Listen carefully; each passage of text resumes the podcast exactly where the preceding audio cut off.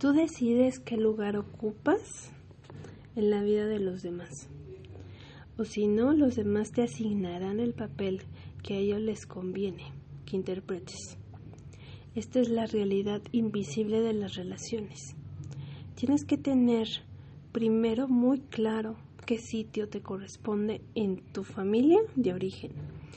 Y esto te traerá la claridad que necesitas para coger el sitio que te toca en tus relaciones personales.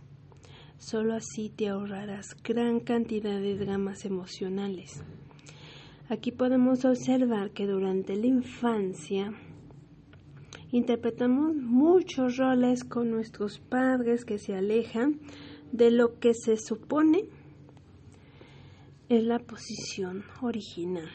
Ser hijos, únicamente hijos. Hacer el papel de hermanos de nuestros padres, de pareja, de nuestros ancestros. Porque como somos niños, buscamos el amor y la mirada de papá y mamá. ¿Y cómo lo hacemos? Haciéndonos cargo de las heridas emocionales no resueltas de nuestros progenitores. Si mi mamá perdió a una hermana cuando era niña, entonces como hija haré el papel de hermana de mi mamá para calmar el dolor de esa ausencia. Si mi padre tiene una queja de falta de amor hacia su padre, entonces como hijo haré el papel de papá de mi papá para calmar el dolor de esa carencia. Más tarde,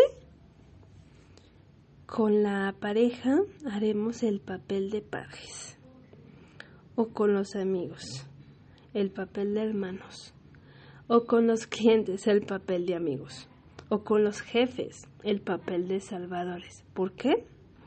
Porque buscamos amor, pero el amor sin orden se convierte en manipulación. Hoy te doy una frase sanadora que puedes decir durante 21 días. Dice así. Soy hijo de mis padres, pareja de mi pareja, amigo de mis amigos. Mi lugar es el que es.